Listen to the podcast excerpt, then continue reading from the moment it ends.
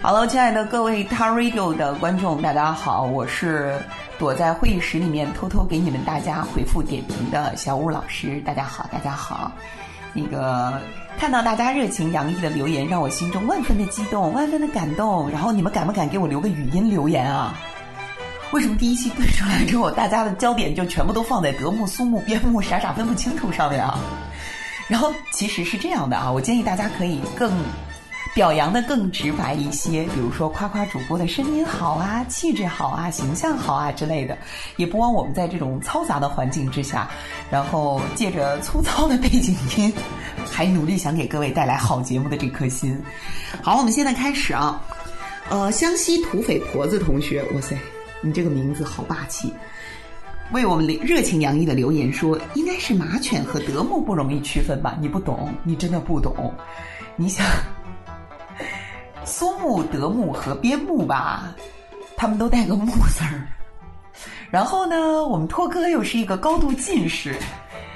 然后呢，就是张小海了。我们托哥还是个高度近视，你想让他分清楚，确实不容易。然后这个事情，我们已经严肃的批评他了。呃，马犬和德牧容不容易？其实马犬、德牧和昆明犬更不容易区分吧。但是总而言之，言而总之，就这几种犬呢，其实还是不太建议你住楼房的朋友们在家里面饲养，因为真的每天你要保证它的四小时以上，我我个人认为啊，四小时最少四小时的这个运动量，所以咱们尽量还是，呃，大家看一看就好了，Let it go，Let it go。然后还有一位同学。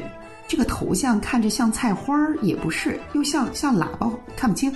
名字就是四个方框，老洋气了。他的留言是抬杠嘉宾，我也是服了。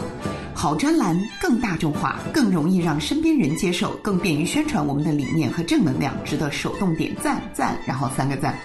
哎呀，我觉得这位朋友点简直就是你的点评就是，呃，怎么说呢？大旱中的甘霖啊！没错，没错。其实我们就是希望做这么样一档节目，更有趣，然后更贫，更让大家能够接受，同时呢还和我们的生活息息相关。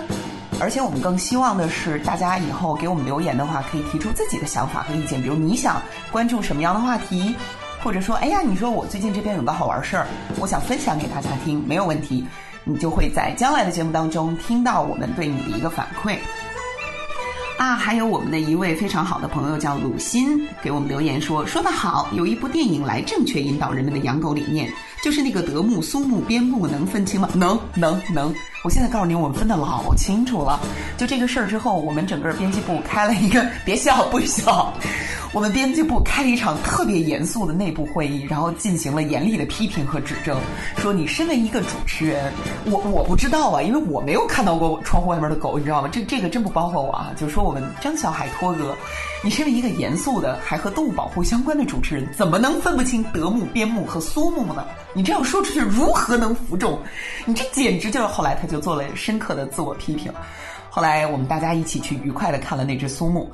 啊，不是 那只边牧，边牧，对不起，是边牧。好为人，哎呀，刘春燕 V 大同学说，这三种狗狗长得完全不一样啊，怎么会分不清呢？通过刚才的那个，你们大家就知道为什么分不清，因为都很可爱嘛，都很可爱嘛。